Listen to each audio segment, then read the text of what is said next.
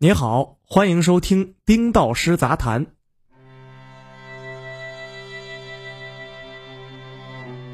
刚刚过去的这个周末，什么事情最火、最受大家关注？至少在我的朋友圈，引发最多传播的是一张踩天津、捧上海的截图。就是这张截图，相信很多人都已经看到了，并且看到了一众专业媒体人对天津的口诛笔伐。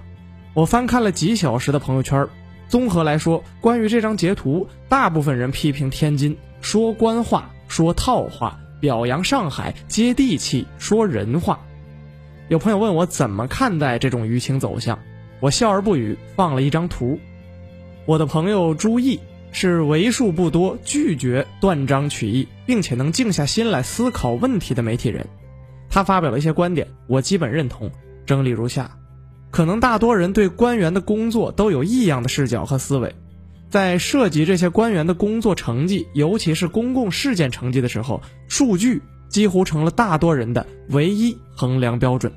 这两起官方通报内容引发的朋友圈讨论尤其如此。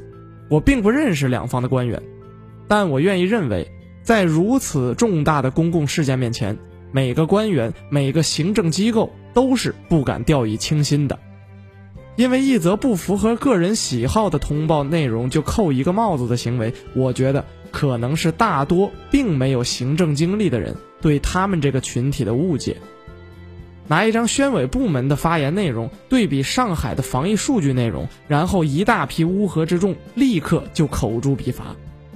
如果稍微细看，就不难发现这两起通报的内容的工作环境和语境是完全不同的。比如一则说工作结果，一则表示的是工作决心，但大多数人只看到了数字衬托的高效，否定了另一则，否定了另一则的未来工作。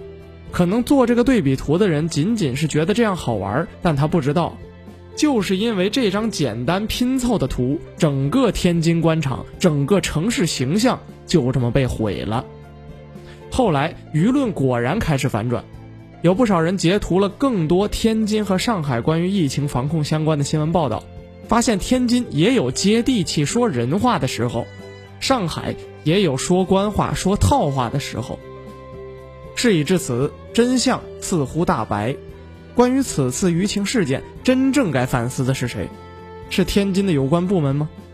我看，真正该反思的是媒体，尤其是专业的媒体人。我认识很多专业的媒体总编辑、知名记者，在转发那张截图的同时，纷纷加入了 “diss 天津”的大军。这个群体对一件事情的认知和看法，往往会起到引领和示范作用，潜在的价值很大，潜在的危害更大。为什么这么讲？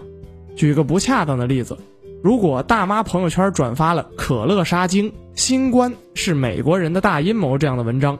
传播范围仅限他周围的李大妈和王大爷，就算李大妈和王大爷看了也不太会相信。这个大妈的危害相对来说有限。那假如这个文章是一个很知名的医学专家转的呢？不仅仅传播范围很大，李大妈和王大爷看了也可能就信了。这个专家的危害可能被无限放大。这几年，因为专业媒体人的断章取义、带节奏而引发的舆情恶化事件层出不穷，包括魏则西医疗事件、重庆公交车坠江事件、鲍玉明性侵事件等等，不一而论。这些都不足以引发我们反思吗？就像万思彤先生担忧的一样，一家之事，言者三人，好恶因心，毁誉随之。我们的专业媒体人随口一评。可能就会成为他人深信的知识点，尤其是具有引导舆论走向能力的专业媒体人来说，对一些事情的看法和判断应该更为谨慎，多一些系统性的观察和求证，少一些好恶因心，毁誉随之。回到因此次朋友圈广泛关注的那张截图，如果不是几位专业媒体人的加工解读。如果不是专业媒体人的深挖分析，怎么会有那么大的传播力度和影响力呢？幸运的是，这一波舆情还没有传到圈外，就提前被一些有识之士带回正确的节奏，还了天津一个清白。写在最后，我去过天津很多次，就我的观察来看，天津这座城市的确有很多值得警醒的地方，大到 GDP 注水，中到大批人落户天津只图高考分数低，小到出租车师傅飙车乱窜，都能体现天津在发展管理中存在的诸多问题。但这些，都是另一个话题了。本文作者丁道师，欢迎订阅我们的频道，我们下期见。